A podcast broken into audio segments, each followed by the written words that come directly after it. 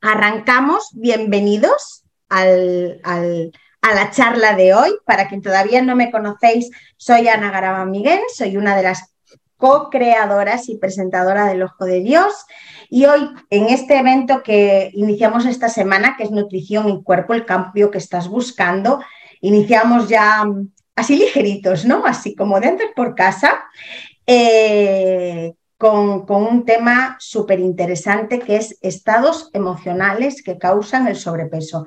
Esto ya os digo, hemos diminutado, no sé si existe esa palabra, pero ahí la creo ahora, hemos diminutado el, el, título porque era como tremendísimo, entonces lo hemos como hecho chiquito para que, porque realmente eh, expresar esto como la, información como título de la información de hoy era como muy largo, ¿no?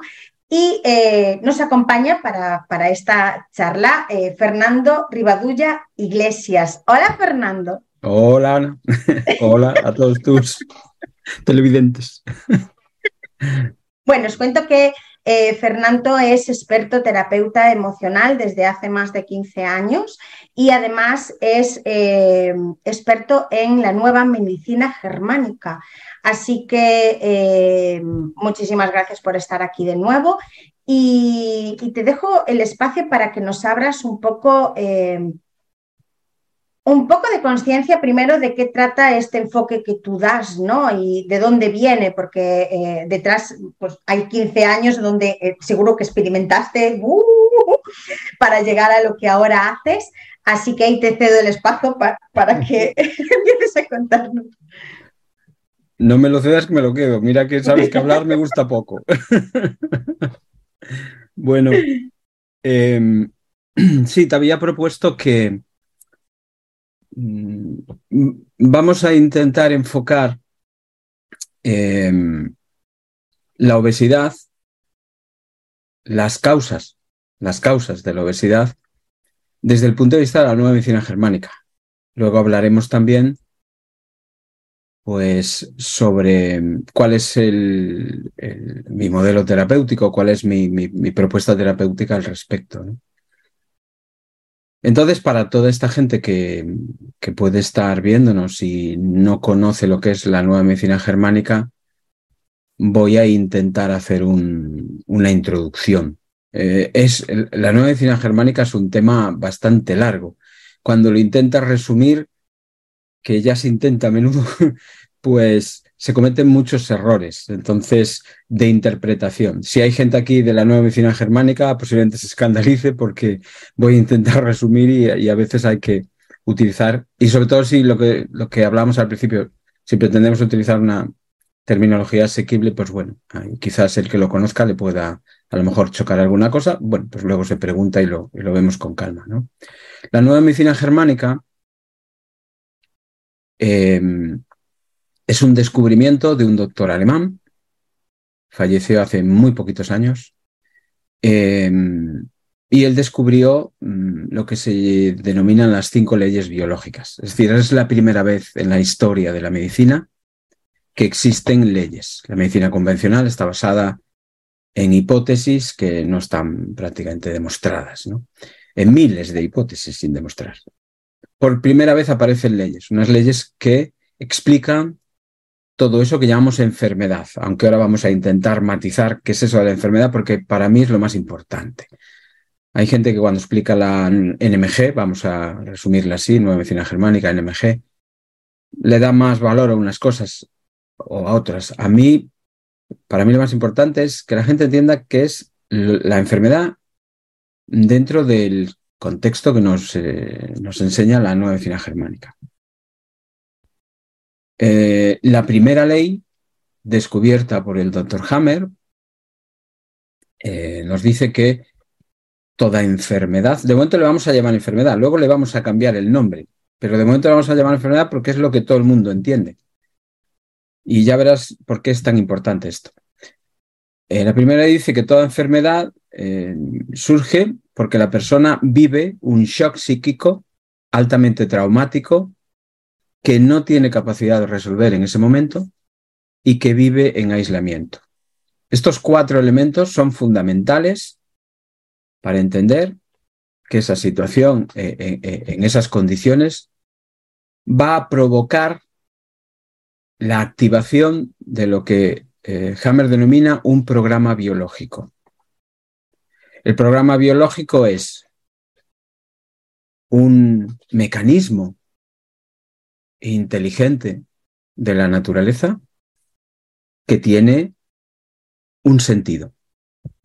Es decir, en el momento que eso va a ocurrir, eso que vamos a llamar desde ahora DHS, el DHS eh, es, son las siglas, creo que en inglés de, o en alemán, porque Hammer en alemán nunca lo tengo claro.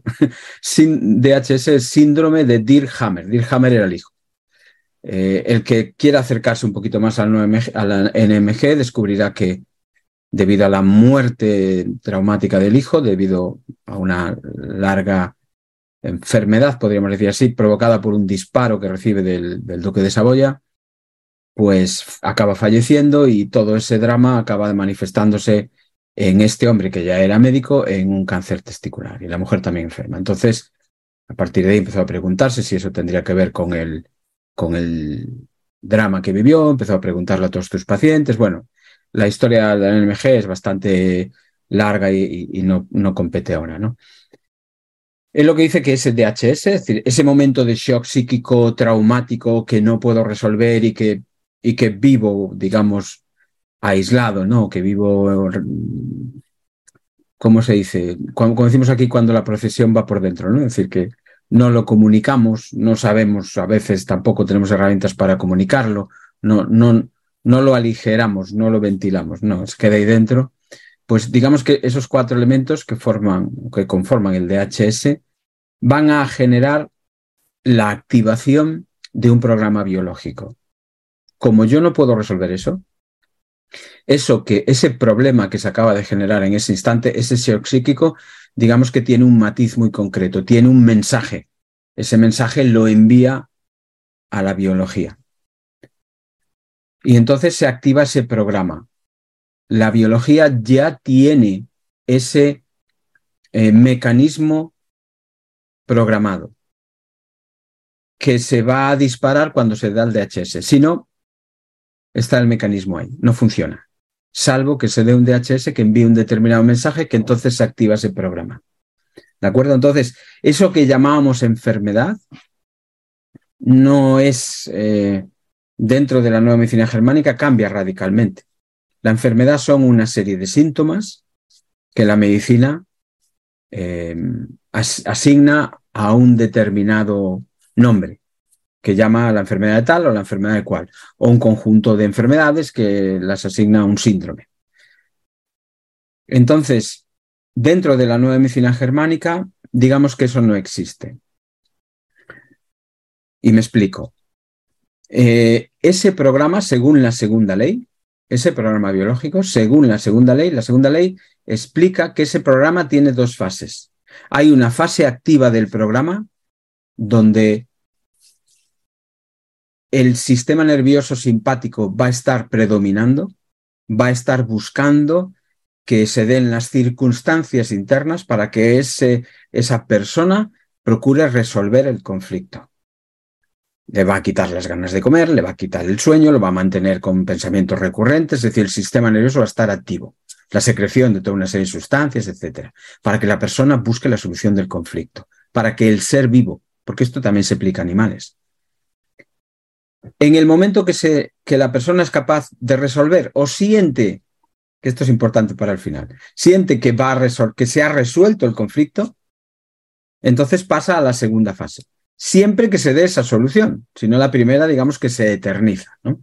Siempre que se dé esa solución, el programa biológico pasa a la segunda fase. Entonces se activa el sistema nervioso parasimpático o vagotónico, la persona siente cansancio, siente sueño, es decir, todo se predispone para que lo que ha ocurrido en la fase activa, que sobre todo es la modificación de un tejido, de un órgano, para adaptarse al mensaje del conflicto, Ahora, en esta fase de reparación, lo que va a ocurrir es que toda esa modificación que se, que se digamos que, se, que el cuerpo realizó en la fase activa va a volver a la normalidad. Por eso hay quien le llama a esta fase fase de curación o fase de reparación. A mí lo de curación no me gusta, lo de reparación es más acertado. Mm, a mí me gusta más denominarla como una fase, es una cuestión de nomenclatura, pero es para entender mejor.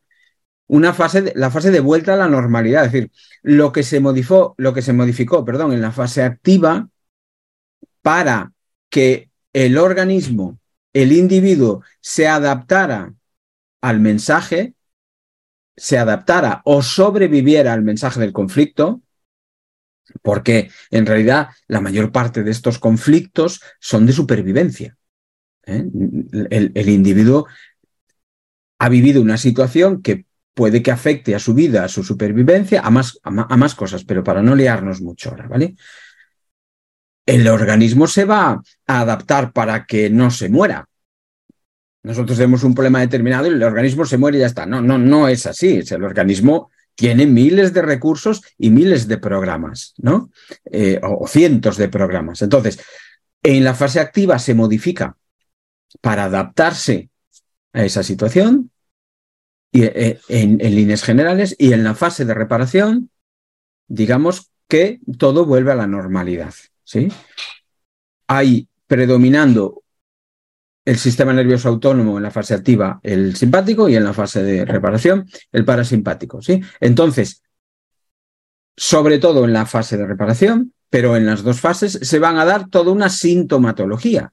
Es decir, son, la sintomatología que en la medicina convencional se llama enfermedad, desde la visión de la nueva medicina germánica, desde las leyes demostradas de la medicina científica, que denominamos nueva medicina germánica, se demuestra que eh, son los síntomas propios de esas modificaciones, de esas fases, que no tienen por qué ser peligrosos.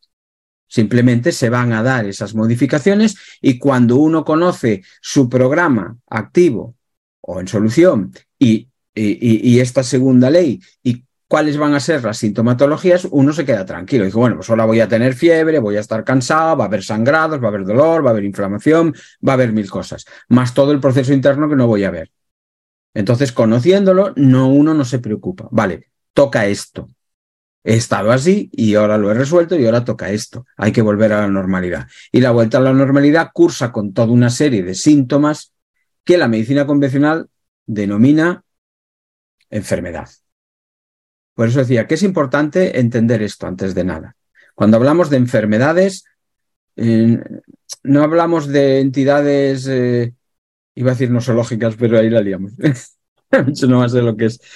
¿eh? Como, como, cree la medicina convencional. No, porque tienes estos síntomas, puede ser de esto. No, no, tienes estos síntomas, la NMG sabe exactamente de qué es, a qué tejido está afectando y de qué es. Porque tenemos que todos los órganos y tejidos de nuestro cuerpo provienen de cuatro capas originales blastodérmicas. Entonces sabemos que cada una de esas capas, sabemos qué funcionamiento tiene en la fase activa y en la fase de reparación. Unas, las que pertenecen a lo que se llama el paleocerebro o cerebro antiguo, que es el tallo cerebral y el... ta, ta, ta, ta, ta, se me ha escapado. Eh, Ahora da la vuelta. Bueno, ya me vendrá, ya me vendrá. El cerebelo, pero el cerebelo. A veces se me cruza alguna palabra, ¿eh? es mi dislexia que es así de simpática.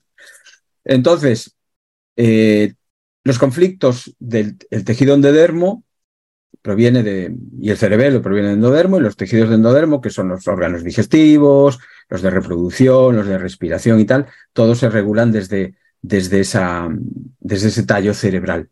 Ahí encontramos los focos. Los focos son unos unas minúsculas dianas que se observan cuando se hace un TAC con el suficiente contraste. Eso fue lo que demostró los postulados y las leyes de nueva medicina germánica, sobre todo, fue una evidencia muy clara. Eh, y el cerebelo tiene todo, regula los tejidos que derivan de mesodermo, el mesodermo antiguo, que son las serosas, la dermis, etc. Entonces, ese, e, e, este grupo de tejidos que se llaman paleocerebro o cerebro antiguo, en la fase activa los tejidos hay una proliferación celular y en la fase de reparación eso se necrosa y se va.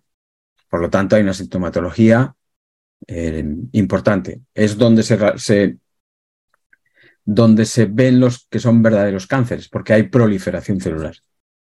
No quiere decir que sea malo, ¿vale? Aunque me voy a mojar un poco, pero no quiere decir que sea malo. Simplemente que hay proliferación celular, ya lo sabemos. Hay que intentar que no prolifere demasiado. Pero esa proliferación celular tiene un sentido. Busca que el órgano tenga mayor función, mayor secreción. Está buscando, como decíamos antes, adaptarse y sobrevivir. Es por algo, no es al azar. Ni es, digamos, emocional. Esto nos va a costar mucho entenderlo. ¿Vale? Es un programa biológico que está diseñado para que ocurra eso ante una necesidad biológica del individuo.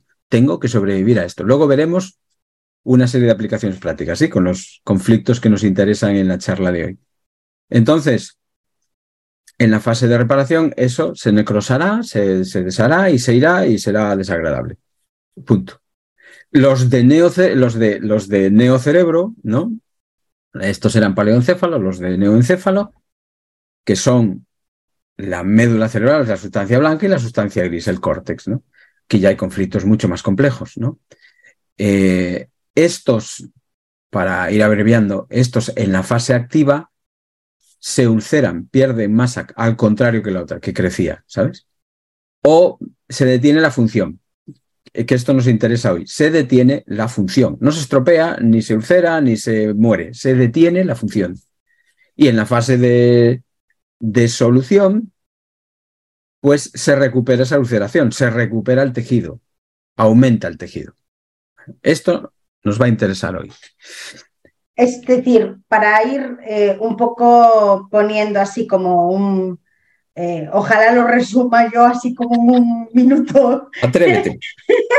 Me voy a atrever. No, o sea, eh, sobre todo para que puedas corregir lo que, lo que no haya entendido del todo. Es decir, hay un suceso en nuestra realidad que inconscientemente nos afecta y crean como una impronta instintiva y biológica en nuestro cuerpo que hace que nuestro cuerpo modifique la forma de funcionar, mm, no sé si decir correcta o normal o usual, ¿no? Para adaptarse a la supervivencia de ese shock, trauma, suceso que obviamente es, eh, no es eh, racional, es decir, no, nosotros no somos conscientes de ese suceso porque eh, pudo haber pasado en una etapa muy joven y no eres consciente de la importancia que ha tenido ese suceso. estoy... Sí, Sí, sí, en, líneas generales, bueno, modificaría algún adjetivo, pero yo soy muy cuidadoso con los adjetivos porque no todo el mundo, los adjetivos no significan lo mismo para todo el mundo, entonces cada uno lo entiende. Eh, efectivamente, son esos programas biológicos que, que se conocen como SBS, por sus siglas en, también en alemán. No voy a intentar decir el nombre en alemán, pero viene a, decir, o viene a significar, perdón, eh, programa inteligente de la naturaleza con pleno sentido. Entonces, por eso se utiliza mucho ese término, porque viene de la traducción de SBS. ¿no? Eh, lo que pasa que a veces hay que decirlo de otra manera, porque pleno sentido, ¿de qué es eso del pleno sentido? Pues que tiene un sentido, es decir, eh, se ha activado para que el, que el organismo o el individuo se adapte a esa situación o sobreviva a esa situación. Hay conflictos muy complicados, muy complejos, ¿no? Entonces, eh, estos programas provienen, aquí voy a soltar un palabra, provienen de nuestra filogenia, son filogenéticos, es decir, de la evolución de las especies a lo largo del tiempo. Como especies, desde que salimos del agua, tenemos programas de cuando salimos del agua, que es el principal del que vamos a hablar hoy. Fíjate lo que te digo. El principal era de cuando deberíamos de ser supuestamente unos peces y salimos del agua. De hecho, el conflicto se llama de pez fuera del agua. Este lo conoces tú. Entonces, no. Entonces, eh, ese conflicto Fíjate desde dónde, desde cuándo está con nosotros. Quedó como el mejor recurso de supervivencia para un determinado asunto, quedó grabado en nuestro cerebro hasta día de hoy. Ese y los cientos que, que no los he contado, debe haber un montón de ellos, que vienen, que vienen detrás, ¿no? O sea, todas y cada uno de los mejores mecanismos de supervivencia que han encontrado los seres vivos a lo largo del tiempo para adaptarse y sobrevivir y reponerse y recuperarse, todos han quedado grabados en nuestro cerebro. Desde que éramos, desde ese paleoencéfalo, ese cerebro eh, reptil o cerebro eh, de pez, ¿no? A cerebro ya de animal más evolucionado, a mamífero y a lo que somos hoy Homo sapiens, ¿no? Eh, eh, mamíferos territoriales, y, decir, hemos ido evolucionando filogenéticamente, nuestro cerebro también, y como seres vivos que somos, que vivimos este planeta, nos hemos ido adaptando a las circunstancias de este planeta. Si viviéramos en Marte, a lo mejor no teníamos ni la mitad de lo que tenemos ahora. Pero aquí las circunstancias son las que son y nos hemos tenido que adaptar a esto. Y esas circunstancias las ha adoptado toda nuestra evolución filogenética. Ontogenéticamente, otra palabra. También ocurre que la ontogenia es la evolución del ser humano desde la concepción hasta la vida adulta. ¿no? Entonces ahí también hay un, un, proceso de evolución y de desarrollo como especie, como Homo sapiens, que también está grabada en todos y que todos tenemos, todos tenemos las mismas. El doctor Hammer descubre esas leyes y en la tercera ley describe la tercera ley es la que te explicaba antes, que dice que el paleoencéfalo crece en fase activa y el neoencéfalo eh, necrosa en fase activa. Era eso, básicamente. Es la tercera ley. Pasa que la tercera ley la más grande porque ahí vienen ya la descripción de todos los conflictos. Tejido por tejido, órgano por órgano, eh, eh, cerebro por cerebro. ¿no? Entonces, efectivamente, a lo largo de esa filogenia, ontogenia, hemos desarrollado los mejores recursos de supervivencia para toda la especie, están grabados ahí. Cuando una circunstancia que nos supera ese shock psíquico tiene un mensaje. Cuando yo vivo un shock psíquico, no vivo un shock psíquico sin más. Es porque ha ocurrido algo. Eso que ha ocurrido algo me ha dado un cierto miedo, vamos a decirlo así, que nos va a ayudar para luego. Me ha aterrorizado, corre peligro mi vida o mi supervivencia o mi territorio o algo va a generarme ese miedo y entonces yo en ese momento tengo que reaccionar, no sé cómo hacerlo, no puedo, estoy bloqueado, me quedo callado, intento buscar una situación. DHS. ¿Sí? Okay. Va a activar el mensaje subliminal, va a activar el mecanismo de supervivencia, el SBS, el programa biológico. Por eso te decía que es, bueno, analizar lo de la causa emocional todavía en la comunidad de conocedores, expertos, doctores, médicos y, y gente afín a la nueva medicina germánica, todavía se debate este tema de la causa emocional. Entonces, yo... Pregúntame. perdóname que te iba a cortar, ¿no? Pero justamente iba a hacerte esa, esa consulta, ¿no? Eh, la charla es estados emocionales que causan sobrepeso, ¿no? Entonces es como, eh, cómo una emoción puede causar un estado biológico en el cuerpo que le lleve a engordar. A ver, cuéntame esto. Nos metemos en un jardín que voy a ganar enemigos dentro del ámbito de la NMG, porque ¿sabes lo que pasa? Venga, venga, no he venido a hacer amigos tampoco, así que mira, en el ámbito de la NMG lo que ocurre es que hay gente que estudia la NMG, estudia los libros del Dr. Hammer, no hay ningún alumno de él, los que había más o menos antiguos fallecieron todos, em, queda por ahí alguno, pero que mm, nadie es terapeuta.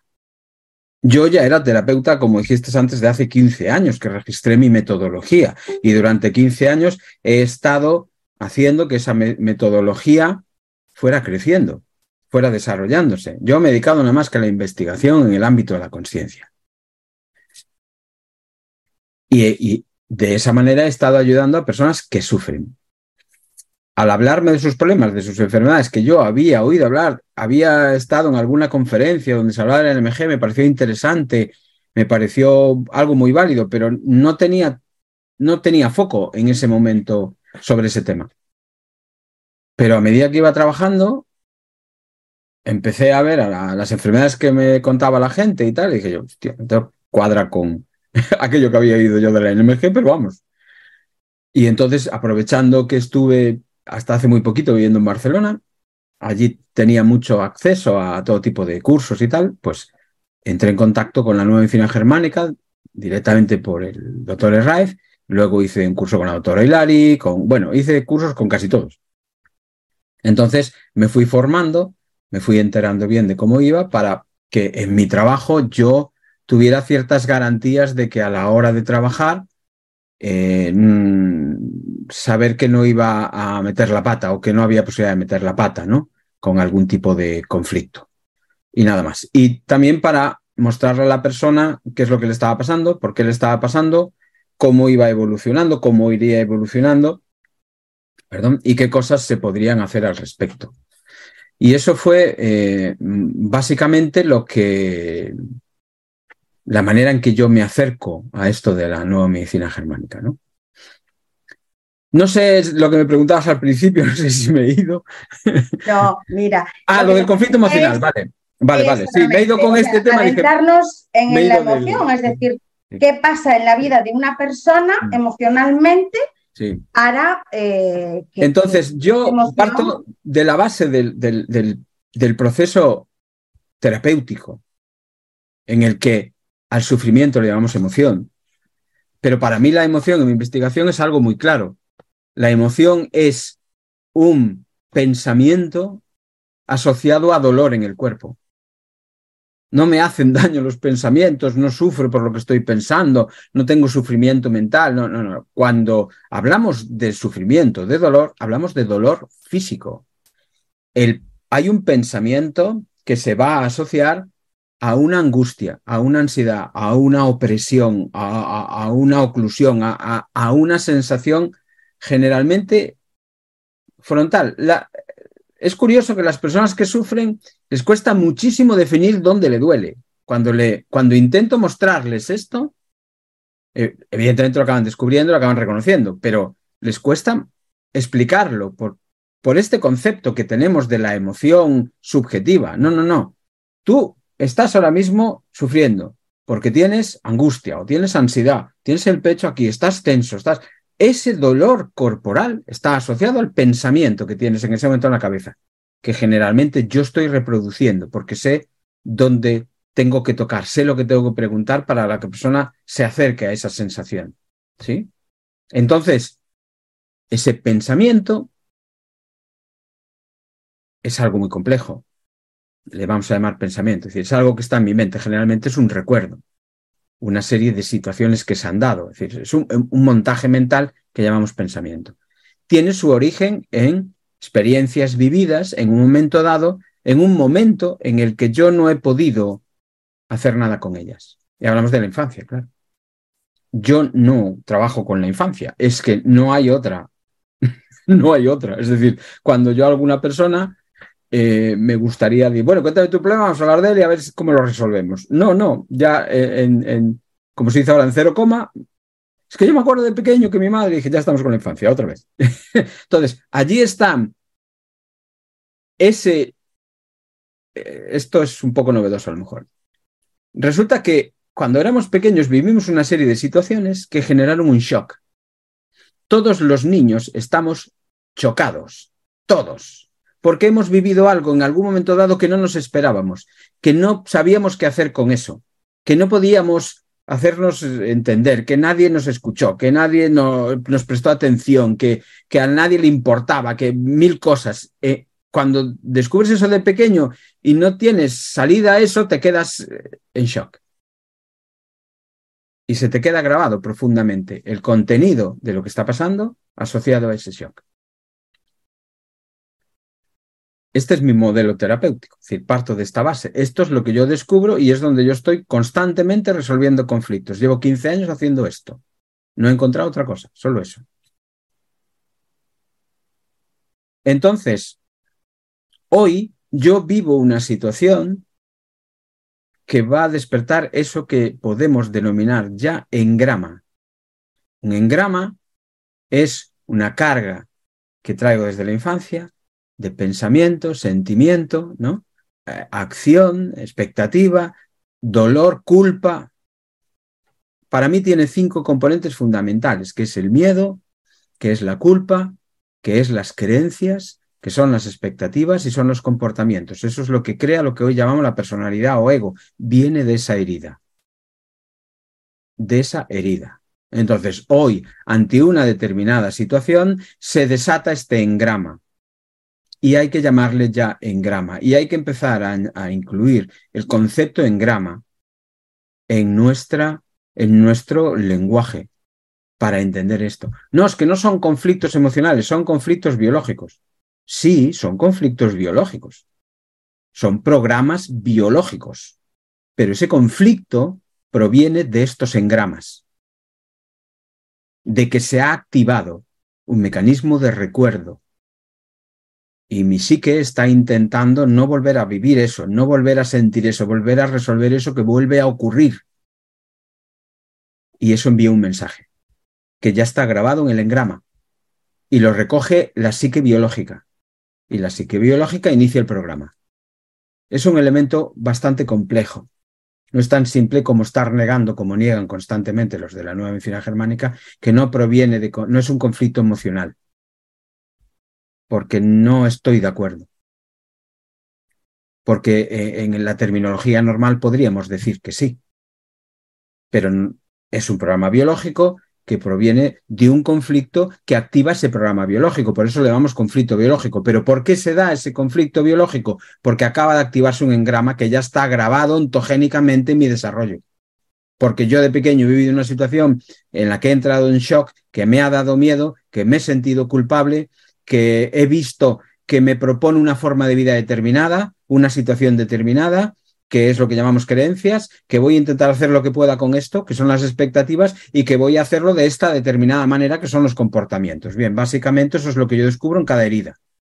Y eso es un engrama. ese conjunto de, de, elementos se llama engrama, y como lo vive cada uno, es lo que se llama el cualie o el cualia, ¿eh? es que cada uno lo vive a su manera, de una manera determinada, por eso ante una misma situación no todos conflictuamos igual. Yo esto es algo que cuando hago un curso más, más eh, estoy desarrollando ahora precisamente uno, un curso de introducción a la NMG, me gusta hablar de esto, les guste o no a la gente de la NMG, que, que el segundo y tercer criterio de la primera ley es que las explico de otra manera, porque es que lo veo de otra manera, lo he percibido durante 15 años de otra manera. No cambia para nada la nueva germánica, ni lo dicho por Jaime, pero digamos que lo explico desde este punto, porque realmente, realmente realmente aquí me van a crucificar. Realmente Hammer esto concluyó que era así, pero no, no, está, no está explicado. Entonces, cuando tú ves lo que es un, lo que es un, un engrama, eh, que esto ya es casi de lo que está hablando Hammer, o un qualia, un concepto que yo no conocía prácticamente hasta que empecé a profundizar sobre esto, a ver, intentando entender esta cuestión. ¿Y qué te encuentras? Que los hindús ya conocen esto desde hace milenios. Los sanskaras, este tipo de grabaciones, ya saben que están ahí. No, no, no estamos ante nada nuevo ni nada extraordinario. Entonces, vamos a llamarle engrama, no le llames conflicto emocional. Tengo una grabación que proviene de mi infancia. Era niño, no tenía posibilidad de procesar, ahí quedó grabado.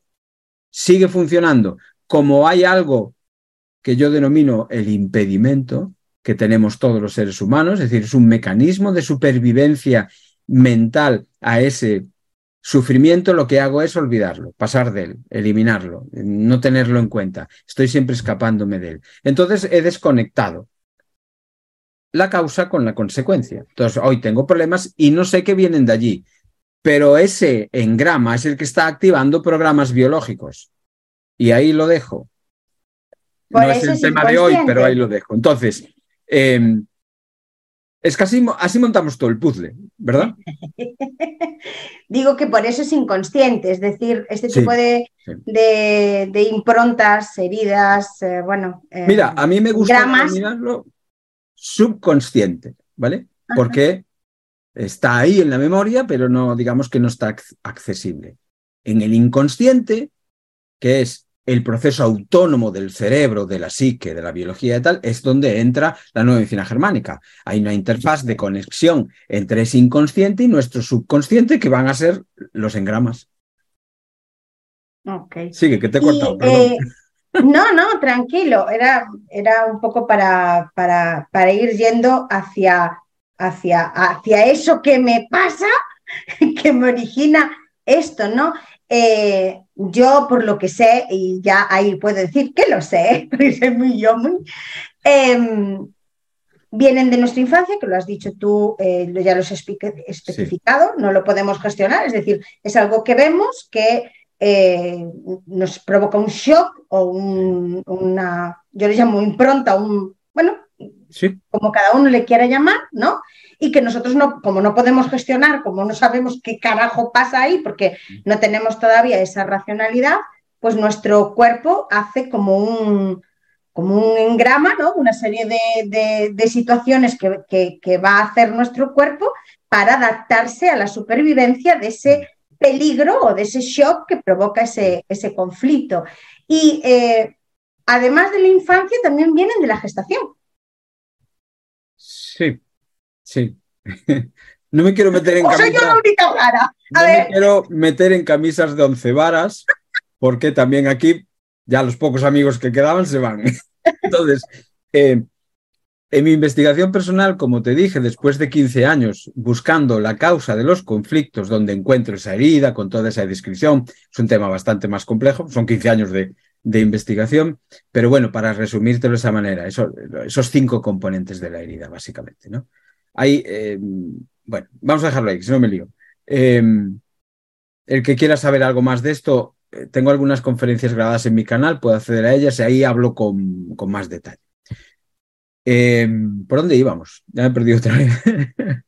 Del conflicto ese que yo te pregunté si, además de la infancia, también vienen de la gestación. es decir, obviamente son, yo le llamo instintivos, es mi forma de expresarlo, pero seguro que tú tienes una palabra mucho más apropiada. Ya es que los temas conflictivos mi mente los olvida. Em, buscando la causa del conflicto, siempre, siempre, siempre me he buscado destilarlo hasta encontrar aquel lugar donde dije, bueno, más abajo ya no hay nada, ¿sabes? Y lo que me he encontrado fue eso.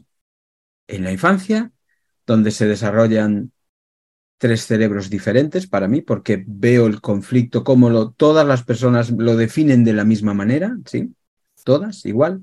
Entonces veo tres cerebros diferentes en el niño, que viene desde que empieza a hablar, dos, tres años, hasta los cinco más o menos, de cinco a ocho y de ocho a doce. Y ahí tengo los tres conflictos principales que yo he encontrado en mi investigación.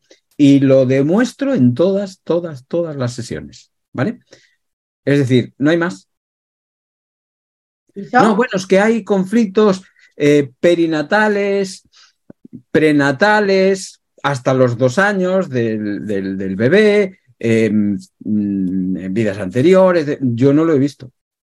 No lo he necesitado. Ahora te matizo. Quietos, quietos. Ahora matizo. sí es cierto que en ocasiones, para resolver lo que yo resuelvo, me llega, de verdad.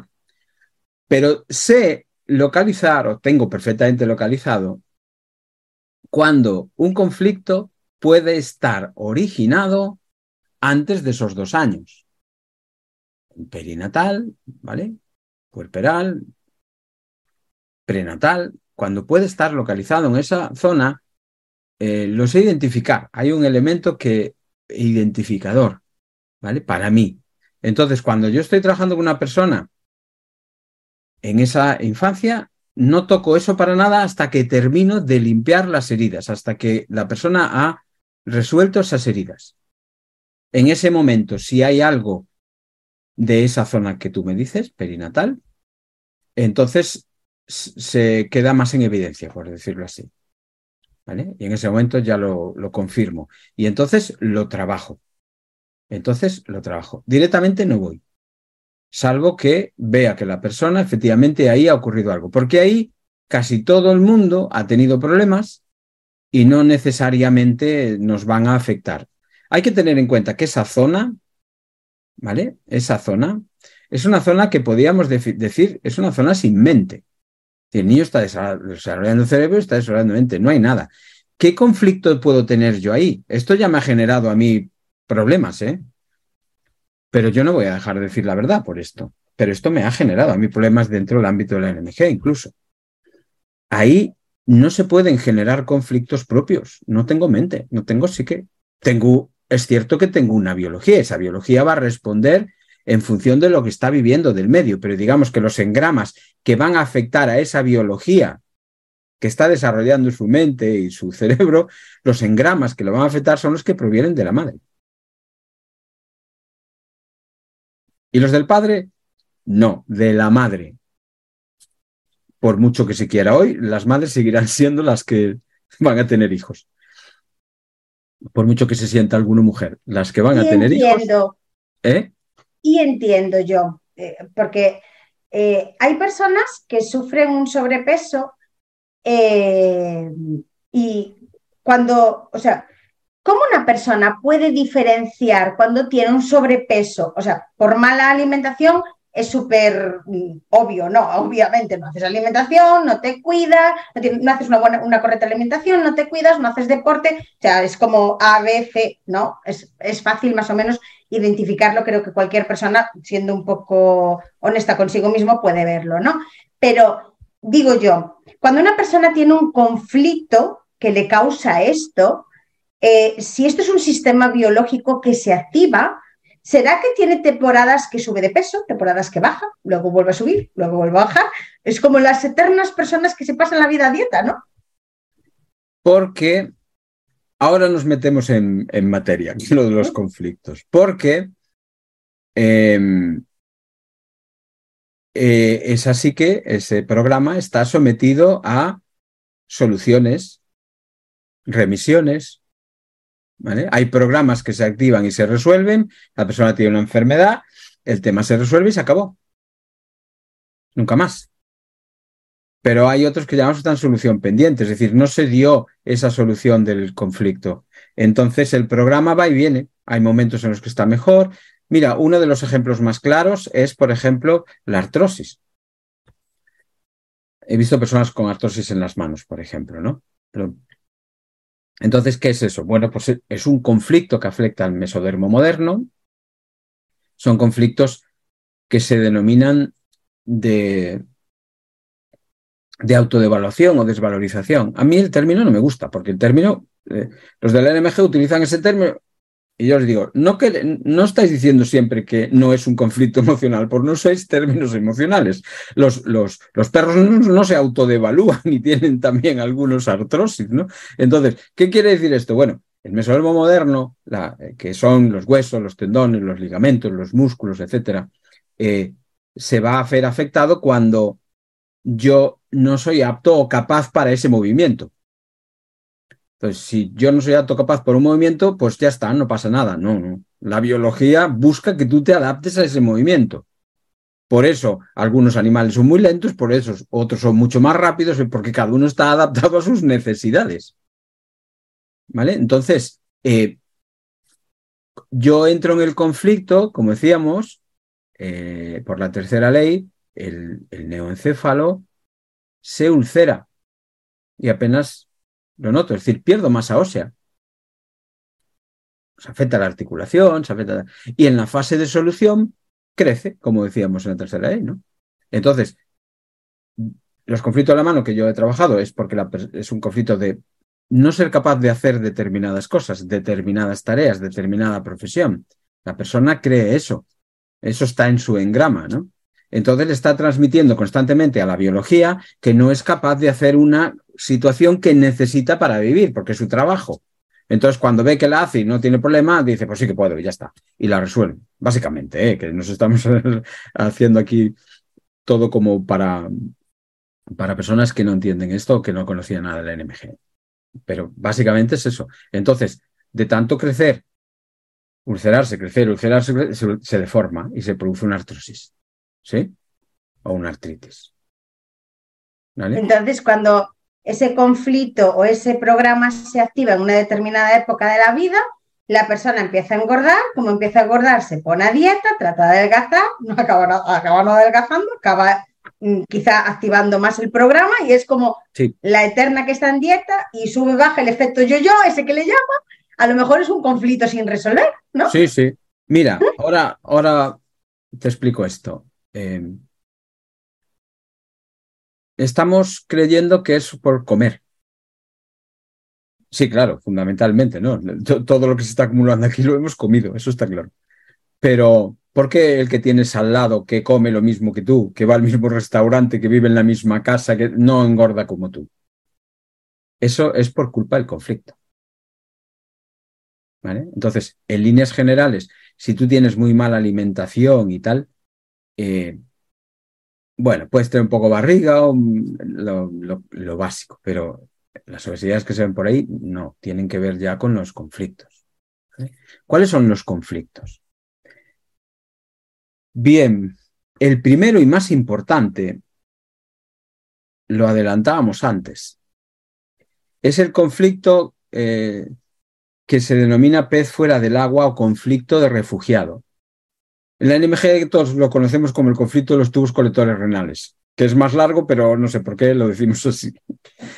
Eh, o hay gente que lo, dice así. Porque el conflicto es de endodermo, es de los más antiguos, como te decía, está precisamente eh, cuando ves un corte del tallo cerebral, los relés están delante. Fíjate qué curioso que esto le va a llamar la atención a muchas personas. A mí también me, llamó la atención cuando lo descubrí. El foco, donde se, donde se ve realmente el foco, en un TAC cerebral, está justo detrás de donde sale el nervio abducens, que es el nervio óptico. Luego te cuento por qué es interesante esto. Entonces, cuando tú tienes un conflicto que afecta a esos tubos colectores, se ha activado el programa de los tubos colectores, tienes un conflicto, un DHS, un conflicto biológico de refugiado, de pez fuera del agua, que ha activado el programa biológico de los tubos colectores renales, lo que ocurre es que en fase activa los túbulos colectores renales retienen líquido. voy a atreverme a lanzar un porcentaje que no sé cuál es. Seguramente el 80% de las personas con obesidad no es obesidad grasa, es retención de líquido. A veces se ve con mucha claridad en las personas que padecen linfedema o piernas de elefante. Eso es una retención de líquidos como una catedral. O aquel que se toca los tobillos, siempre los tiene doloridos y cansados, suele, suele empezar en los tobillos. Retención de líquido que se va a las cartucheras, a todas las zonas ginecoides. ¿no? Entonces, ¿ante qué estamos? Ante una edematización generalizada. Es que me voy al médico a operar las, las bolsas de los ojos estas, ¿qué tal? Es que es el edema generalizado. Entonces, la causa más importante de obesidad viene de ahí. He activado un conflicto de refugiado. ¿En qué consiste el conflicto de refugiado? Pues tiene tres características que lo identifican. Primero, estoy fuera de mi medio. Soy un pez fuera del agua. Este no es mi sitio, este no es mi lugar. Yo no sé qué hago aquí. Por eso se le llaman de refugiado, se comprueba bien en los campos de refugiado o en muchas personas que conocemos que son eh, refugiadas o que son eh, extranjeras que viven aquí están así, inflamadas. Porque se sienten fuera de sitio. El segundo elemento es que se sienten solas. Esto fue definido así por la nueva medicina germánica. Se sienten solas. Evidentemente, si mm, la ola me ha echado fuera del agua o he salido fuera del agua a comer y me he quedado allí, porque vete tú a saber para qué salimos fuera del agua, ¿eh? pues me quedo allí y, estoy solo. Y tengo que buscarme la vida para, para, no morirme, tengo que luchar por sobrevivir. Entonces, estas son las tres características fundamentales para identificar un conflicto de túbulos colectores renales, un conflicto refugiado. Esto, me siento que estoy fuera del medio, Aquí la gente lo expresa a veces con una claridad. Nadie me decía una, yo me he mudado 35 veces todavía la casa no me acabo de encontrar en ella. Diría, eh, me siento sola, solo, y tengo que luchar por sobrevivir. Esas tres características son las que activan un, conflicto, un conflicto de los túbulos colectores renales. Y por lo tanto, en fase activa, el sedendódermo me pongo a retener líquido. Y algo de proteína, porque a veces se produce también cólicos, pueden llevar a, generar cólicos. Es Fernando, Dime. ¿y qué pudo haber vivido esa persona para generar ese conflicto? Si nos puedes dar algún ejemplo. No. vale. ¿Sabes qué pasa? No, no lo voy a hacer. No lo voy a hacer. No porque venga aquí a estropearte el programa. no, no porque caemos en el error de algunas terapéuticas que todos conocemos que tienden a confundir los problemas personales con los conflictos biológicos. Yo lo único que te voy a decir es, esa persona vivió una, ya te he dado un ejemplo, un refugiado, un inmigrante, un, un presidiario o una persona que ha vivido una situación que hace que se sienta fuera de lugar, que se sienta sola y que tenga que buscarse la vida, luchar por sobrevivir. Si te hago una retaíla de, de situaciones que pueden provocar eso, caemos en el error de buscar la emoción de esto o el territorio emocional de esto. No, no, porque esa misma situación vivida por tu vecino a él no le provoca un conflicto de túbulos colectores renales. Te lo, provoca, te lo provoca a ti porque tú tienes el engrama preciso que va a activar el programa. Porque tú estás diciendo la biología que es que me pasa esto y esto y esto. La biología dice, no te preocupes, que yo me encargo a retener líquido. Entonces, ¿qué tienes? Una persona que genera mucha obesidad. Está muy inflamada eso es un problemón, además, fíjate, porque si yo tengo otro programa biológico en solución, en reparación, la fase de reparación tiene a su vez dos subfases, la fase de edema y la fase de cicatrización. Y en el medio hay algo que se llama epicrisis que hace que el organismo expulse ese edema. Pues bien, nunca encontrarás, nunca pasarás a la fase de cicatrización porque estás edematizada constantemente por culpa del conflicto activo de colectores. Un conflicto activo de colectores y cualquier otro en reparación se denomina el síndrome. Y es un problema porque te puedes morir porque el otro no acaba de terminar ese programa. Y se complica todo hasta, hasta el extremo.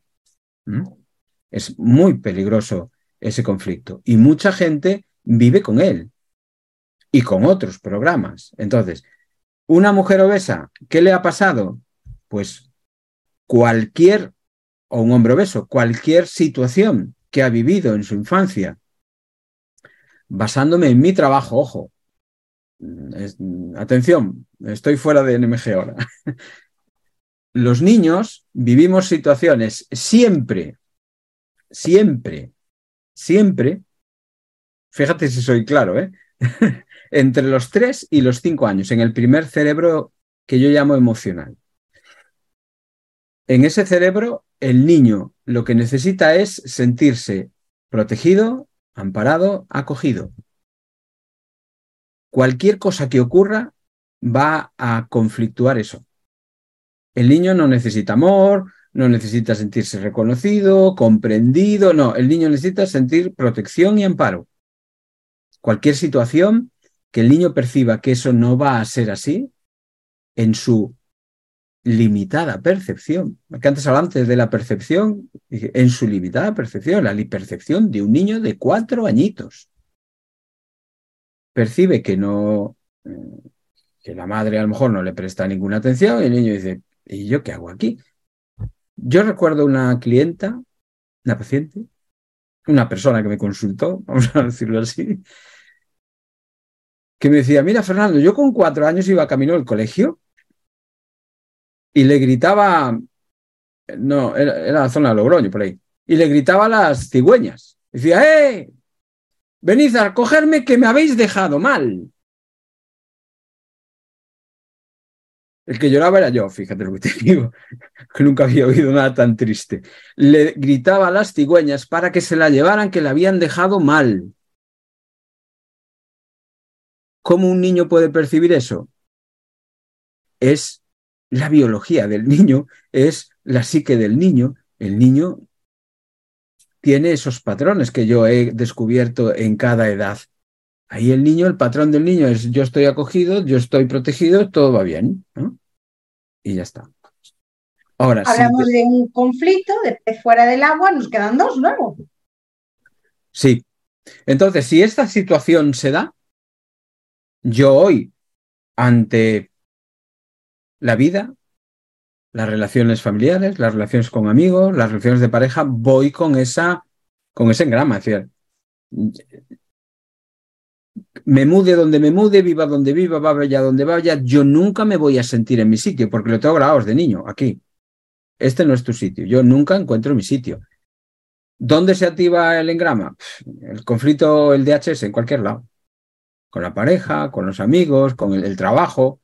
Te han cambiado de sitio, te han enviado para abajo, has tenido que mudarte a no sé dónde. Cualquier cosa va, a desatar el engrama que tú ya tienes grabado y que envía a la biología ese mensaje y la biología lo recibe los túbulos colectores renales. Por lo tanto, inflamación. Hasta que lo resuelvas, no bajarás de peso. Y el peso baja de manera natural y a veces dramática. He visto soluciones de colectores, eh, en algunas de las personas que, me han consultado, que han empezado a perder líquido de manera dramática. Pero de mear litros cada noche y ir, ir deshinchándote, ¿no? ¿Vale? Si el conflicto es muy grave que afecta a los dos lados, puede crear un edema muy grande en el foco de Hammer y ese edema en esa zona del cerebro tira de un nervio y, y provoca ese, que, ese ojo que mira, que aquí le llamamos el ojo de Dioni, ¿no? ese ojo que mira para un lado. Está provocado por un conflicto de tubos colectores renales. Serio, severo, claro. Y él, se mueve, se mueve el nervio y se mueve el ojo. Ese sería el conflicto más importante, el que casi todos tenemos. Entonces, da igual las dietas que hagas. Cada cambio que hagas, pues seguramente te sientes bien con él, estás a gusto, y mira, me, he enterado de esto, voy a empezar así, voy a hacer la dieta del pomelo, la del yogur o la del, o de la sandía, es igual. Te va a durar unos días, vas a perder líquido, sí, va a haber algunas modificaciones, de repente te encontraste esperanzada, a gusto, combatiste de alguna manera ese conflicto interno sin darte cuenta, la gente te está ayudando, te ves acogida, ¿no? Y, y venga, va, ánimo, que tú puedes y tal, y ahí toda, llevas tres meses con el puñetero limón y no hay manera, no puedes, no, no depende de lo que comes, depende del líquido que estás reteniendo. Y, es igual que dejes de beber agua, no importa, no importa, lo tienen los alimentos. Es decir, hay que resolver el conflicto, que normalmente se va a dar en una eh, para mí, en mi experiencia, de, tres a cinco años has vivido una situación donde no te has sentido acogida, protegida o amparada en casa. Te has sentido profundamente sola, evidentemente. Y has tenido ya que tú ponerte a preocuparte de cosas. Ese día dejaste de ser un niño o una niña. Los niños, cuando tienen una preocupación, una responsabilidad, dejan de ser niños. Se acabó la niñez. ¿Vale? Entonces, no seamos tan dramáticos, todo tiene solución. Entonces, es muy difícil de resolver. Con que lo sepas no, vale. Tú ya sabes eh, en qué consiste esta cuestión. Hay que recordar aquel conflicto, estimularlo a través de las vivencias de hoy. Las sensaciones las tienes hoy, viven contigo, no hay más que estimularlas para que te lleven a la causa y una vez estás en la causa hay que drenar toda esa herida y ya está. Si no, no hay solución. Ya lo digo de antemano. Olvídate. Mucha gente, soy el, uno de los administradores de uno de los grupos más potentes de la nueva medicina germánica, que es Avances en la nueva medicina germánica en Facebook. Hay casi 40.000 personas y todo el mundo preguntando lo mismo y todo el mundo, nadie encuentra respuesta ni nadie encuentra solución y se lo dije mil veces. Es que hay que buscar a alguien que te ayude a resolver ese problema. No lo puedes resolver solo. Olvídalo. ¿Sabes esto? Ah, ya sé que bien. Sí, yo sé que viví algo. Es igual que lo sepas. Es igual que lo sepas. Cuando fue, cómo fue, es igual. No lo resuelves tu mente no te va a dejar, no te va a dejar resolverlo. Y aparte que no tienes el, el, mapa para hacerlo, hay que, hay que hacer una serie de, hay que transitar por una secuencia de, acontecimientos y de, y de experiencias de tipo mental que alguien tiene que ver por fuera, porque tú no vas a poder hacerlo. Entonces, el que sepa hacer esto como lo hago yo tiene que ayudarte, porque tú solo no, no puedes. Así que busca a alguien que te ayude a resolver ese conflicto, que repito, además es muy severo, es muy grave dentro de la NMG, es peligroso. Porque si tienes otro, otro añadido, tienes un problema. Un problema, que el otro puede llegar a colapsarte. ¿Cuál es el otro? Lo digo yo, se lo digo yo porque no sé nada del tema tampoco. Tú no sabes nada del tema. Tú ya contarás luego tu tema. ¿Cuál es el segundo problema. Ya estamos adelantando el problema y además la solución, o sea que va todo junto. Eh, porque decíamos que en la tercera parte íbamos a hablar un poco de la terapéutica, bueno, pues ahí queda. Eh, no se puede explicar la terapéutica, es decir, estoy diciéndote, mira, este es lo que yo me encuentro, este es el contexto, esta es la edad, o sea, más fácil no te lo puedo poner. ¿Cómo se hace? Tienes que, tiene que ayudarte a alguien. Me llamas, tiene que ayudarte a alguien. No puedes hacerlo solo, de verdad que no puedes. No es que yo no quiera. Yo cuando empecé a, transmitir lo que yo conozco, me di cuenta que, no, había manera. Hacía conferencias, se lo contaba a la gente y, bueno, eso está muy bonito, la frase fantástica. Eso es muy bonito, pero ahora ¿cómo lo hago? Dices, ostras, no había manera, siempre con el mismo problema. Entonces lo dejé y me dediqué a atender a gente. Se acabó la, se acabó la transmisión. Entonces, eh, el segundo conflicto muy importante que se va a dar es el que se llama el conflicto de miedo con asco o miedo con repugnancia o miedo con rechazo. ¿Esto qué es? Bueno, pues vivimos una situación que nos aterroriza. No es el miedo de decir, uy, qué miedo me dan las arañas. No, no. Me aterroriza. Estoy viviendo una situación límite, ¿no? Que percibo como límite. Porque ya tengo el engrama, como decíamos antes, ¿no? y que me va a dar mucho asco esa situación. Esa situación tiene un componente que a mí me da asco. Porque otra situación, iba a hacer una barbaridad, pero bueno, pues no, no, lo digo. Eh, hay otras situaciones que me, proponen otro tipo de estados, ¿no? Pero esta, asco, repugnancia, rechazo. Entonces, ¿qué ocurre? Recordamos que son programas que tienen sentido. El sentido del anterior era retén líquido porque estás fuera del agua. Y fuera del agua vas a perder líquido durante la marea. Entonces tienes que retenerlo para mantenerte hidratado y mantenerte vivo. Por eso te decía también un poco de proteína, para si no te metes nada en la boca. Ese es el sentido biológico del conflicto, el más ancestral. Los peces que se quedan fuera del agua no se mueren, mantienen la retención de líquido, es el riñón arcaico. Los peces no tienen riñón. Cuando empezamos a salir fuera del agua, del agua tienen riñón. A mí me gustaría, yo que soy de costa, costa atlántica, aquí en Galicia, me gustaría saber, porque muchas veces entre los mejillones que nacen en la roca, los moluscos y tal, a veces con un rastrillo los voy quitando para coger las famosas millocas coreanas que, utilizas para pescar, ¿no?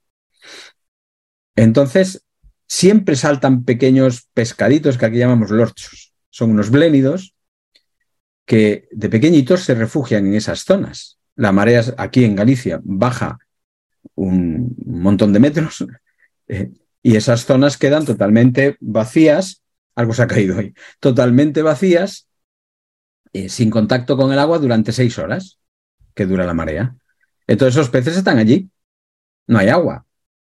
Entonces, eh, no solo tienen un problema con la respiración, sino que con el líquido. Seguramente esos peces ya están desarrollando una especie de riñón arcaico porque se tienen que adaptar a la supervivencia. Tienen que sobrevivir durante seis horas fuera del agua. Ese es el conflicto biológico. Nosotros tenemos conflictos biológicos todos los días, no nos enteramos. Un, estornudo, por ejemplo, que es una reacción de nuestra biología, es decir, expulsa eso que nos vamos a ahogar. o el temblor que cuando tienes frío, que tu cuerpo se pone a temblar, porque dije, mira, mientras tú no encuentres un abrigo, yo voy a estar intentando calentar los músculos. O, lo contrario, el sudor, ¿no? Ahora que estamos aquí a 30 grados inauditos, pues te pones a sudar. ¿Por qué? Porque hace mucho calor y tu cuerpo está buscando la, la homeostasis, está buscando eliminar ese calor. O sea, esos son programas biológicos. Y hay muchos más así el bostezo. Eh, son programas biológicos sencillos y simples que actúan, la astrobiología actúa porque tú no lo estás resolviendo, ya les encarga ella, ¿no? Entonces nos, hablamos, nos hablabas de la situación de miedo con asco. Sí. Em, ¿Cuál es el sentido? Como yo eso me da asco. Lo que voy a hacer como animal es quedarme quieto. ¿Sí? Esto afecta, ahora lo contextualizo mejor, esto afecta a las células de los islotes de Langerhans. Las células alfa, que son las que están en, el, en, la parte, en la parte masculina, esto no lo vamos a contar porque sería muy largo, pero hay enfermedades que se dan en el cerebro derecho, que es la lateralidad masculina, y hay enfermedades que se dan en el cerebro izquierdo, que es la lateralidad femenina. El hombre y la mujer, el macho y la hembra, tienen diferentes necesidades a la hora de la zona más moderna, territorial y tal, diferentes necesidades y diferentes, sí, necesidades adaptativas, diferentes, ¿no? Porque viven las relaciones, el territorio y tal de manera diferente. Entonces, en las células alfa son las que segregan insulina. Entonces, el macho, el conflicto es de miedo con oposición, con resistencia, con lucha. Entonces, se bloquea, como decíamos al principio, neoencéfalo, bloquea la, secreción de insulina.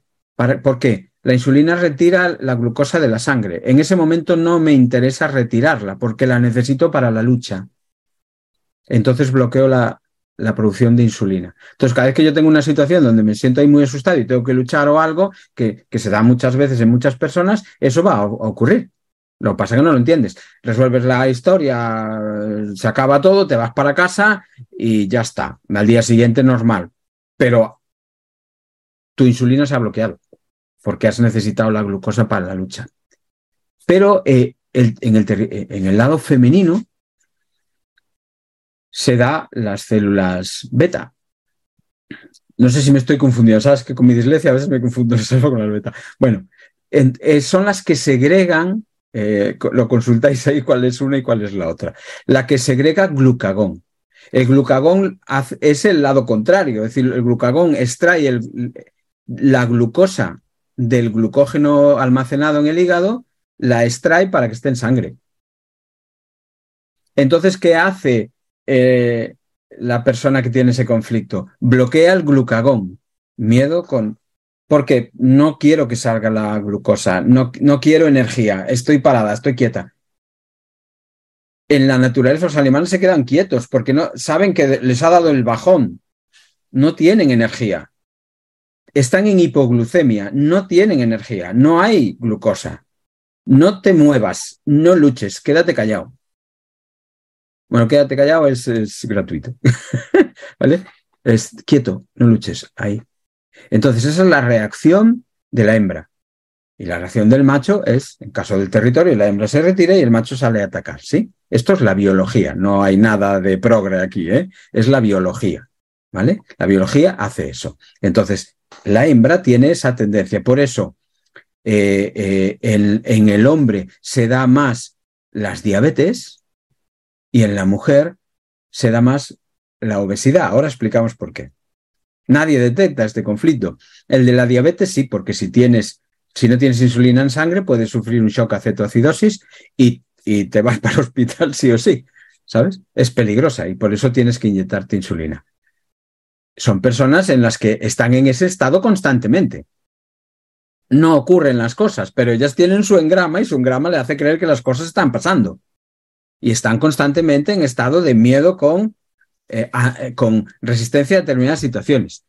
Yo conocía a dos personas que le pasaban lo mismo. Su madre gritaba mucho. Entonces, cada vez que grita a la madre, ¿sabes? Tiene el susto en el cuerpo desde pequeños. Y ahí viene mi madre, a, ver qué que no me toque hoy, que no me toque hoy, ¿sabes? Entonces, uno, el, hombre siempre está y dice, ah, como entre, y la mujer se uy, mi madre, se queda inquietas. Bueno, pues son así más o, más o menos para explicar las reacciones, para entendernos. ¿Qué ocurre? No tienes azúcar en sangre. E igual que el hombre, eso está ahí, vive ahí contigo, no te das cuenta, está, tu entorno, tu situación están haciendo que constantemente estés activo en esa situación y no tienes glucosa en la sangre. Y la glucosa en la sangre es imprescindible para la vida, para el movimiento, para el cerebro. ¿Y cómo la obtienes? Comiendo. Comiendo. Comiendo. Si además, bueno, vamos a explicarlo, vamos a explicar esto bien. Comiendo, es decir, tu cuerpo te va a pedir dulces ese rollo que tanto se castiga a las mujeres. Bueno, es que el chocolate, te comes mucho chocolate, el sustituto del sexo y no sé qué. Sí, porque es que te da corte coger y meter una cucharada de azúcar. Entonces te tomas lo más dulce que encuentras en casa, que es el chocolate. Y ya está, porque vienen tabletitas y viene partido, porque es accesible. Y no te vas a meter allí cucharadas de nocilla, pues el chocolate. Y ya está, no pasa nada. Esas personas tienen que entender que tienen una necesidad de glucosa imperiosa. Si no toman glucosa acabarán desmayadas. Necesitan la glucosa. No son personas glotonas. No son personas que le encanta el dulce y que solo comen dulce. No son personas eh, que se den eh, atracones, aunque se los den. No, necesitan glucosa como sea y la buscan en la alimentación y la buscan desesperadamente y angustiosamente y pasa lo que pasa. Si al día necesitas pues unos gramos de glucosa para sobrevivir, eh, nunca he visto este dato, no sé cuánto necesitamos al día, la verdad. Pero de las 1500 calorías, unos, una pequeña parte, un, un 40 son carbohidratos o un 30, eh, pues necesitas muy poco al día de, de glucosa. Claro, si te mandas un, pastel de, crema, allá te va la necesidad de glucosa para cuatro días. Y como eso lo haces todos los días y mucho azúcar y muchos dulces y mucha... Es decir, tú estás teniendo esa necesidad constantemente. ¿Sí? Entonces, cuando tienes este conflicto, tú vas a necesitar comer mucho, ingerir mucho azúcar, mucho producto dulce para tener una fuente de glucosa inmediata glucosa rápida, de mala calidad, ¿qué va a ocurrir? Que tu cuerpo lo va a acumular de inmediato en forma de grasa. Y ahí tenemos otro de los grandes dramas de la mujer. El acumulo de grasa por una, una gran ingesta. La vergüenza, el estigma de estar comiendo dulces, de ser una glotona, como decimos aquí en nuestra tierra, una lambona. Y que no, no te sientas culpable por eso. No eres culpable de eso. Lo necesitas tienes que tomarlo. No en tanta cantidad, pero es que es igual, tu cuerpo lo pide constantemente. Es una lucha con él. Entonces, resuelve el conflicto. Resuelve el conflicto para que eso cese, para que no tengas esa necesidad. Em, además, este será muy claro, porque hay muchas personas que eh, además em, relacionan esa necesidad de con los periodos de, menstruación o de premenstruación, ¿no? Entonces, eh, es como em, que tienes en esos días como la justificación, vamos a decirlo así, ¿no? Para, eh, para tomar eh, eso, ¿no? O, simplemente que es que te llama más en esos días, quizá también por, la, por, la, por los picos de hormonas o algo así. Hmm. ¿Tiene sentido Sí, hay necesidades eh, biológicas, estacionarias, ¿no? circadianas, es decir, hay, hay toda una serie de, momentos, situaciones, incluso biológicas que vamos a pasar eh, que tienen requisitos diferentes. Entonces hay momentos en los que voy a necesitar más y otros menos.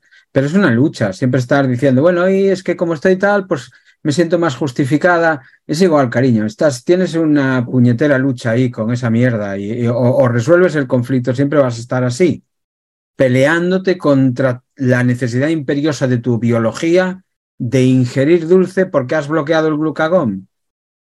Y fíjate, eh, como, como te decía al principio, la NMG es bastante compleja en algunas cuestiones, entonces no me quiero meter demasiado, pero estamos hablando de que el conflicto está situado en, el, en, ese foco en el lado femenino, en el lado del glucagón. ¿vale? Si yo tengo otro conflicto, si ese conflicto se da dos veces por dos circunstancias diferentes, imagínate. Si pez fuera del agua y, No, no, no, no, no, no, no. Ah, este, este, este, solo este. ¿Este ¿Qué ocurre? ¿Qué ocurre? Que el foco está ocupado, está impactado con el primer engrama o con el primer eh, foco o el primer DHS, ¿no? Está impactado. Entonces, ¿qué hace? Va al otro lado, va al otro. Y esto se llama constelación. Es decir, hay dos simultáneos. El tema de las constelaciones es amplísimo. Provocan sintomatología psíquica. Es muy amplio. A mí me resulta insufrible. De hecho, no lo estudio, no quiero saber nada. Eh, decías tú, pero, pero tú eres terapeuta emocional. Sí, sí, pero es insufrible, ¿no? Los veo, los leo, pero el día que me toca alguno así que vea de tal, lo leo, pero vamos, que me da igual. Yo voy al conflicto y lo resuelvo. Ya la, biología ya deshará las, las constelaciones, me da igual. Estás hablando de otras constelaciones, no las familiares. no, no, no, ojo, sí. Exacto, en nueva medicina germánica se llaman constelaciones esquizofrénicas. Es decir, uno, uno no, dos o más focos activos en un determinado eh, capa cerebral, dos o más focos activos. Es una constelación, pues son dos o tres estrellas. Cuando están activos dos, hay sintomatología psíquica, además, una expresión psíquica, depresión, una expresión psíquica. Em, entonces, si se va para el otro, se produce lo que se llama la diabetes mellitus, porque el otro foco, el de la insulina, deja de producir, produce menos se afecta y también se medio bloquea. Y entonces tienes diabetes mellitus tipo 2. Diabetes tipo 2 o diabetes mellitus. Un problemón.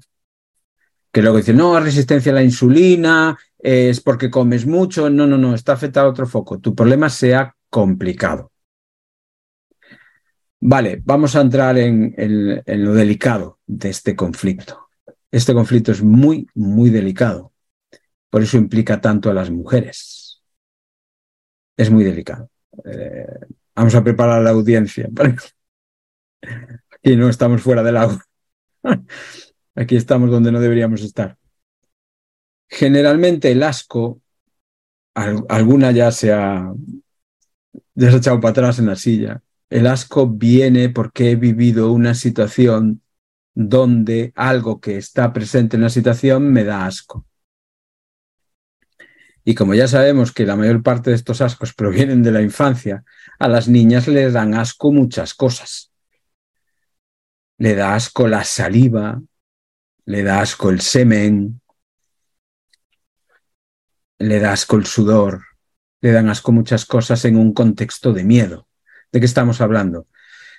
Pues evidentemente que generalmente este tipo de situaciones, cuando yo me las encuentro, vienen de lo que se llama un abuso genital hay un contacto físico no, eh, vamos a decir, no autorizado, donde la niña se ve obligada a entrar en contacto pues o con la saliva del otro, con su sudor, con su semen, con sangre, a veces lo he visto también, no solo el asco lo da el abuso, pero lo que es el abuso genital, digo genital y no sexual, lo aclaramos otro día, ¿vale? Porque aquí nos tirarían de los pelos. Los niños no tienen problemas sexuales, tienen problemas genitales. El niño no le gusta que le hagan eso, punto. Él no entiende lo que es el sexo.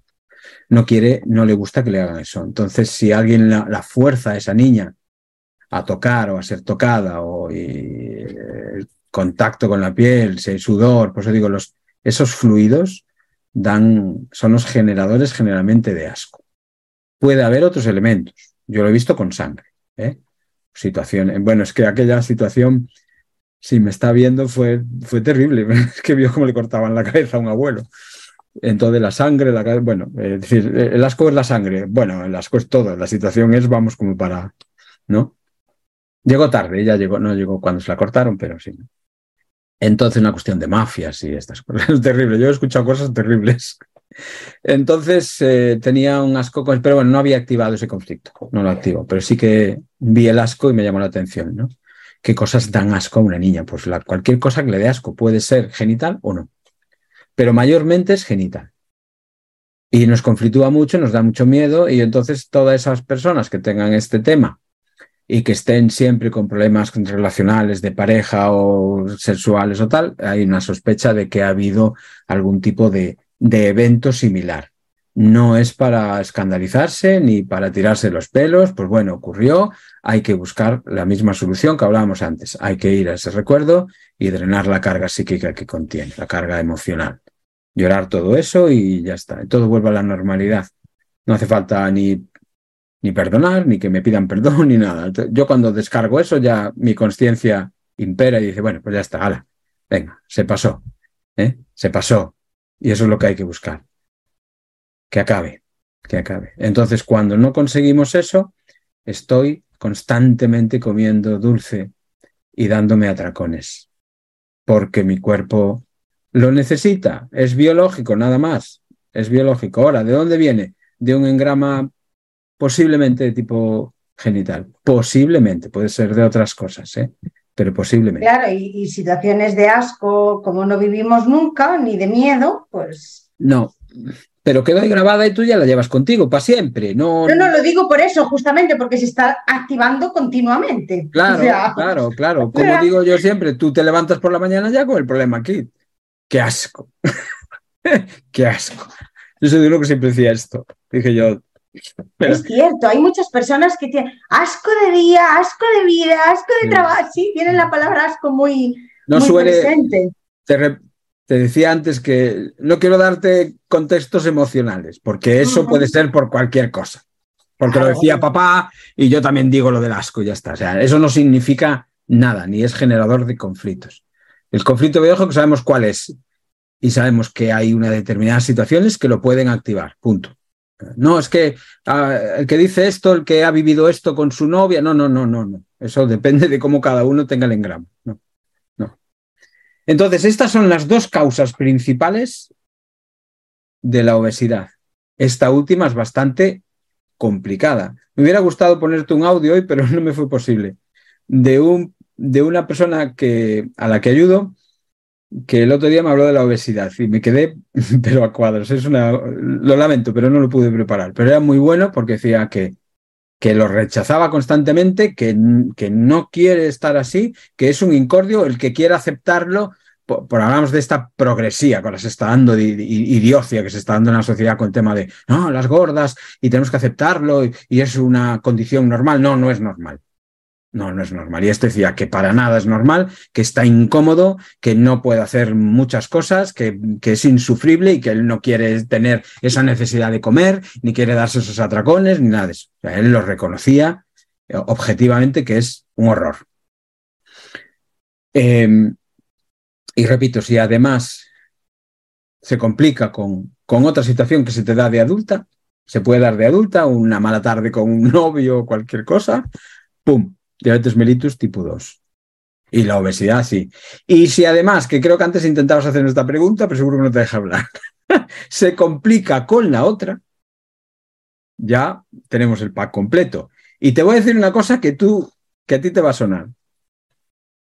Este conflicto, además, se puede complicar, porque ya lo he visto, cuando la persona, además, ha vivido situaciones en la infancia no, digamos, no engrámicas o no programantes, ¿no? De, de programas biológicos, pero que, por ejemplo, ha tenido, perdón, limitaciones en la alimentación.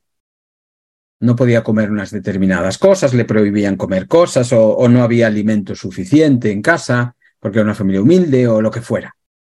Yo he vivido este tipo de situaciones en personas en las que o la madre no sabía cocinar. En mi casa solo se comía eh, jureles y patatas y huevos. No, mi mamá no sabía hacer nada más solo se comía aquello. Entonces, claro, eh, la criatura puede vivir con una cierta ansiedad de alimento, ¿no?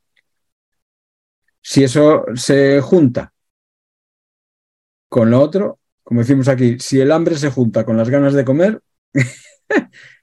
ya tenemos el pack completo para que la persona se ponga como como se ponen algunas, claro, terrible. Pero cuando las ves ya ves que la mayor parte es agua, es agua. Pero es que un conflicto de estos puede provocar el otro.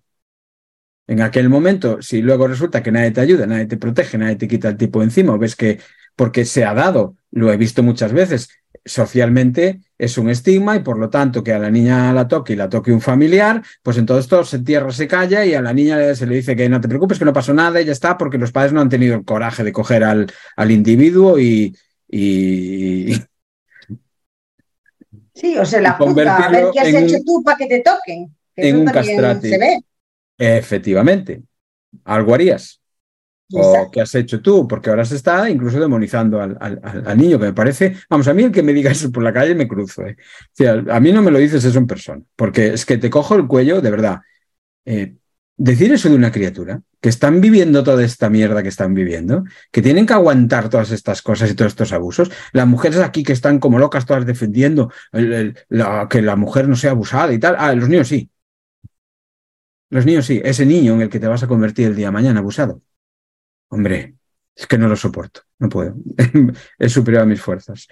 Porque yo soy pediatra, ¿sabes? yo no trabajo con adultos. El adulto es el que viene a mi consulta. Y luego me dice, te dejo aquí al niño, me lo curas, ¿sabes? Y tengo que curar, al, tengo que curar a su niño. Bueno, yo no curo nada, es una forma de hablar. Tengo que ayudarle a que él encuentre el problema y resuelva su problema. Yo le muestro el mapa, le muestro el camino. Soy el mapa y el GPS. Cargo el mapa y el GPS y le ayuda a llegar allí, porque él solo no puede. Y entonces allí resuelve el tema. Oye, que ya empezó allí siendo una criatura que te tocaron o que no sé qué, ya, ya bastante sufrimiento es como para decir que los niños se lo buscan o cosas así. Vamos, es que, es que. Se, lo, digo. un día para como, comentario porque lo, yo lo he recibido en, en sesiones este, este comentario. Sí, sí, sí, No, también no me tocó, normal, pero eh, sí que lo he recibido y lo escucho eh, muchas veces de muchas personas que además de haber vivido esa situación, pues eh, que vives además, pues a lo mejor, y, si eres pequeña, pues claro, tu madre no te ha protegido, ¿no? Ahí está la desprotección, entonces te empiezas a sentir sola, ahí está la soledad y encima eres juzgada, o sea, es que las estás cogiendo todas, chica. Para una determinada situación infantil, esto que llamamos un shock infantil, un engrama, se pueden dar la, se pueden dar las dos situaciones, se pueden dar los dos conflictos que luego, porque me pasó aquello, fui abusada y luego por encima nadie me protegió. Se pueden dar los dos conflictos. Repito, te repito el no del principio. Dime qué situaciones. No. es posible en el contexto terapéutico que yo conozco, del que estamos hablando, que estoy dando pistas.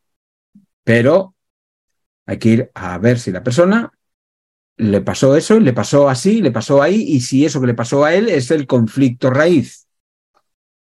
Ahí no vale llevar un, una, una serie de pistas, es decir, bueno, las situaciones que generan el conflicto de tus colectores, que mamá no sé qué, que papá no sé cuánto, que mi hermano tal, que el profesor del colegio tal, eso no vale aquí, no sirve. Tienes que atrapar la emoción y llevar a la persona al recuerdo. Eso es un tema que no es tan complicado. Y entonces ver el recuerdo exacto. Y en los recuerdos exactos yo catalogo más o menos estas situaciones. Pero siempre diré, no, no te fíes de esa situación, porque no voy allí a buscar un abuso. Yo nunca voy a buscar un abuso. Yo le pregunto a la persona, la persona me, me, contestará, la persona lo encontrará, la persona la prepararé, que puede ser algo, no le digo lo que es, pero le puede, para no adelantar acontecimientos o para no frenarla y digo, ay, no quiero saber nada de eso, ¿no? A veces aparece sin querer, ¿eh? Entonces, Además, tiene, además eso me imagino que en situaciones así habrá muchos impedimentos, porque lógicamente ante una situación así, o sea, eh, hemos puesto mil bloqueos para no volver a ese recuerdo, obviamente. Evidentemente, sí, no hay mucho más que aportar. Hemos, como cualquier otro conflicto, no queremos sufrirlo y eso no queremos sentir ese sufrimiento, esa sensación, esa situación que percibe una niña, que es un estado de shock en toda regla, y lo que hace es mm, intentar olvidarlo más que nadie. Y de hecho, mm, eso del impedimento con mayúscula, yo es algo para mí importantísimo. Para mí el 80% de la, terapia es ayudar a la persona a saltar, a trascender el impedimento que ha ido aprendiendo los últimos 20, 30, 40, 50 años para permitirse sentir aquello otra vez y así liberar la carga. están súper protegidos y a mí desativar los impedimentos me lleva a Dios y ayuda en la mayor parte de las personas. Hay otras que son más sencillas, pero otras es muy complicado y este tipo de situaciones todavía más. De hecho, tanto estas como otras, todas en general, no, no estas específicamente, ¿eh? todas en general, hay personas que simplemente no las recuerdan porque el impedimento las ha apartado tanto que llegó a olvidarlas. Pero las consecuencias siguen. Entonces, cuando, cuando tú conectas con las consecuencias, con el tono, ese dolor del cuerpo y ese pensamiento, que es la creencia raíz, ¡pum! La persona conecta con el recuerdo. Con el permiso del impedimento, claro. Entonces ahí es donde tienes que andar a, lidiar con el impedimento para tal. Mira, ya sé que hoy no es el día para esto, pero sería muy interesante hablar de cómo nació el psicoanálisis, porque el psicoanálisis nace de algo así, fue una verdadera impostura el nacimiento del psicoanálisis. Lo cuenta Alice Miller, una psicoanalista que lo dejó todo, que trabaja de una manera muy similar a como yo lo hago, por eso he leído sus libros con avidez, ya falleció hace mucho tiempo, y ella explica cómo nació el psicoanálisis. Y es, de verdad que es para echarse a llorar. O sea, fue porque el, eh, Freud había establecido la causa de los conflictos en lo que nosotros estamos hablando, en los dramas infantiles. Sobre todo en los abusos, pero en aquel momento debían ser terribles, ¿sabes? En los abusos. Y entonces lo comentó, sobre todo, un amigo de él. Y el amigo le, hizo cambiar de idea como fuera. Estás loco, ¿cómo te vas a? Eso no puede ser y tal. Y como Freud era de carácter débil, acabó modificándolo todo y, no acusó al abuso infantil de los problemas de las personas, sino esa teoría absurda que se inventó luego de los impulsos, donde casi se acusa al niño. ¿Quién escribe esto? El hijo de ese personaje que le dijo a Freud que no hiciera tal cosa, porque la comunidad lo rechazaría y no sé qué, no sé cuánto.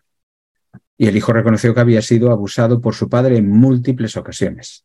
El hijo era psiquiatra ahora. La mayor parte de los psiquiatras van a psiquiatría por algo. No es casualidad. Sí, entonces. Y para ir, y para ir cerrando, porque si no creo que hoy la gente le va a dar un, un vaído Hablamos del eh, último y ya está, y nos vamos. Hablamos del último, vamos al último a ver. Eh, el último no es, que no es que genere exactamente obesidad, pero sí modifica el aspecto, genera esa piel de naranja, que conocemos como piel de naranja y tal. Es el conflicto que afecta al tejido graso.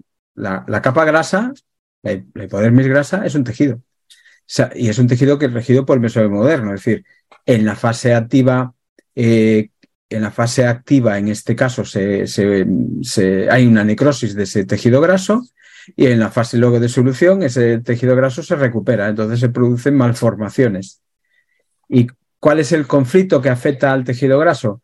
Es un conflicto de, como decíamos antes, de autodevaluación en la imagen, en la estética. Es decir, no soy capaz de ser esa mujer bella o no, yo no consigo tener el cuerpo que debo de tener, para ser atractiva, para ser amada, para, para ser deseada, no consigo atraerlo.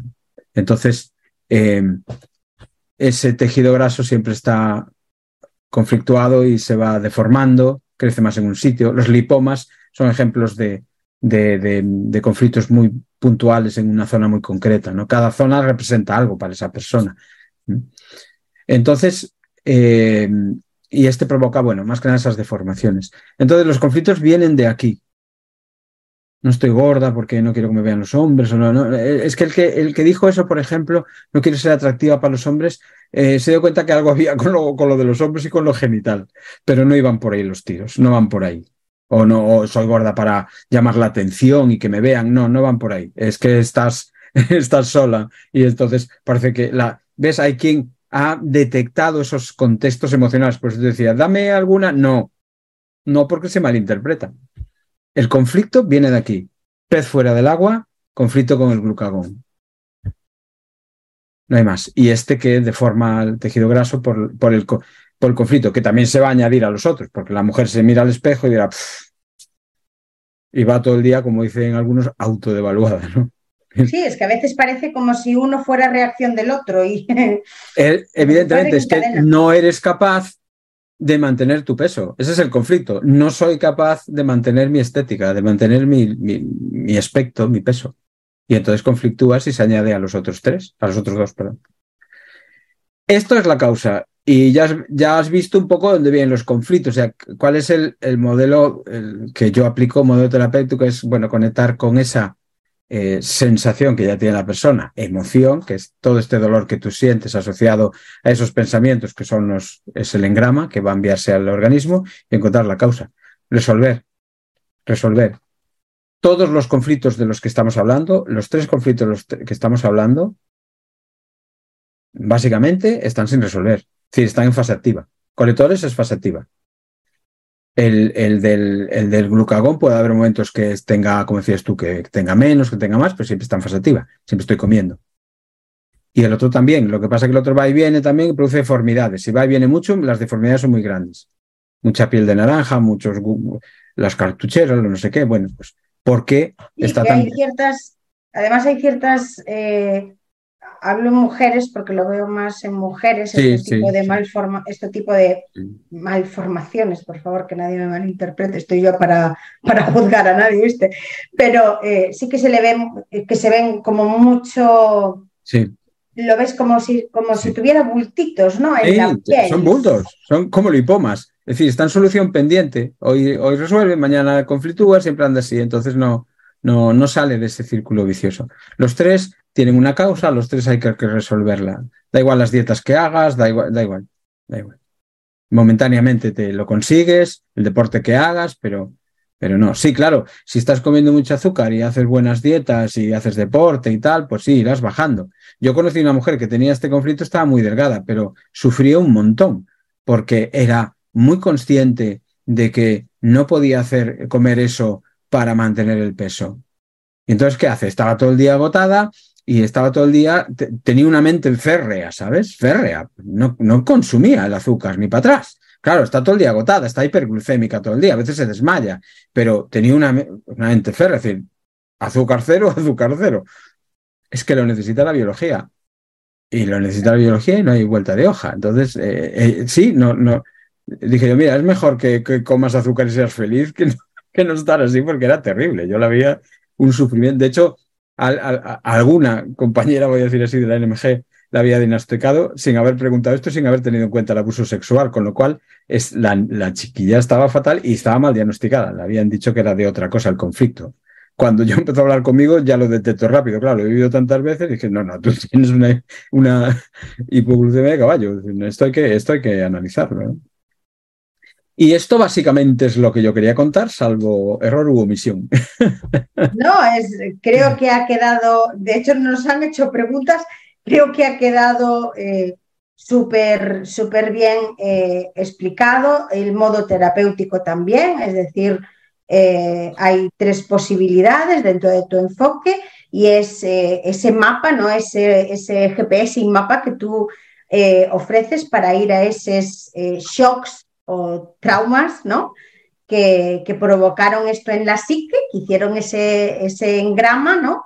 Que te lleva a eh, estar conflictuando una y otra vez, una y otra vez, una y otra vez, una y otra vez. Y esto a mí, eh, esto cuando, porque claro, yo esto, de esto no sé nada, entonces, cuando, cuando yo eh, me tocó entender ¿no? este proceso, digamos, que para mí fue como un pum,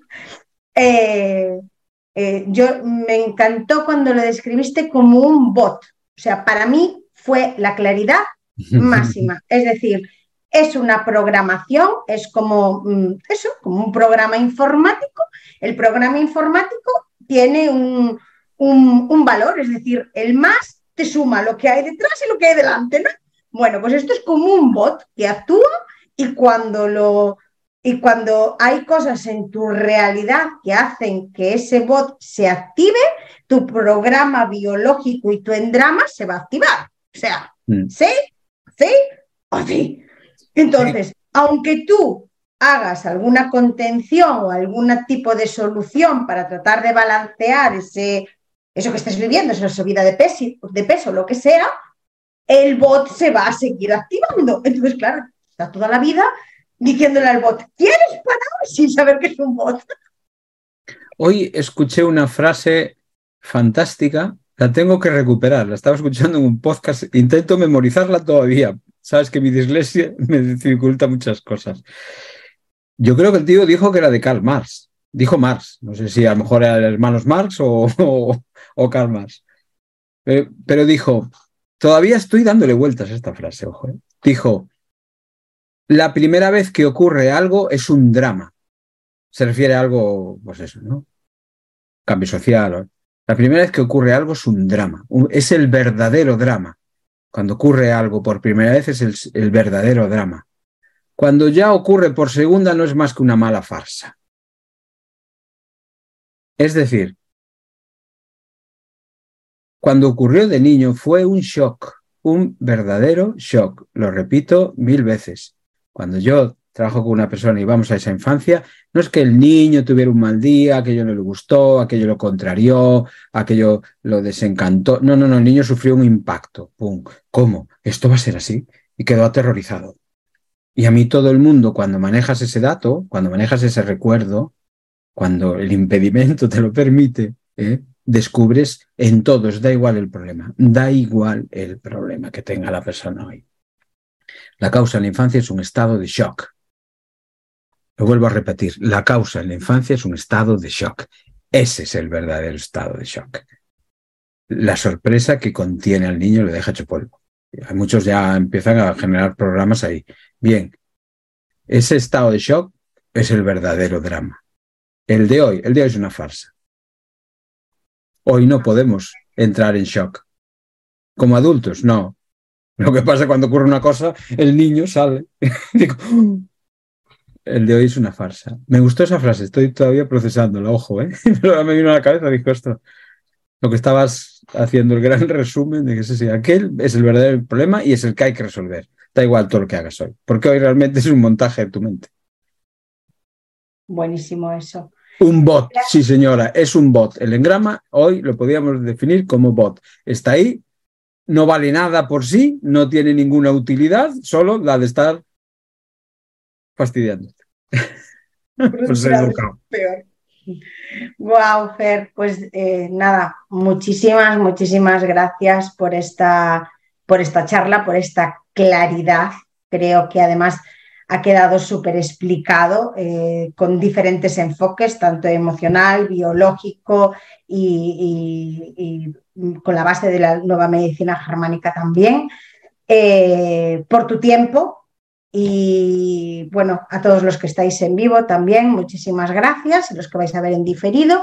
Os recordamos que en el, en el encabezado de este live tenéis las redes sociales, bueno, la web en este caso de Fernando Rivadulla, porque tú eh, para, para, bueno, para este caso concreto que estamos hablando hoy y para muchos más que, que, ojalá tengamos la suerte de volver a tenerte en el ojo de Dios, em, haces consultas individuales online.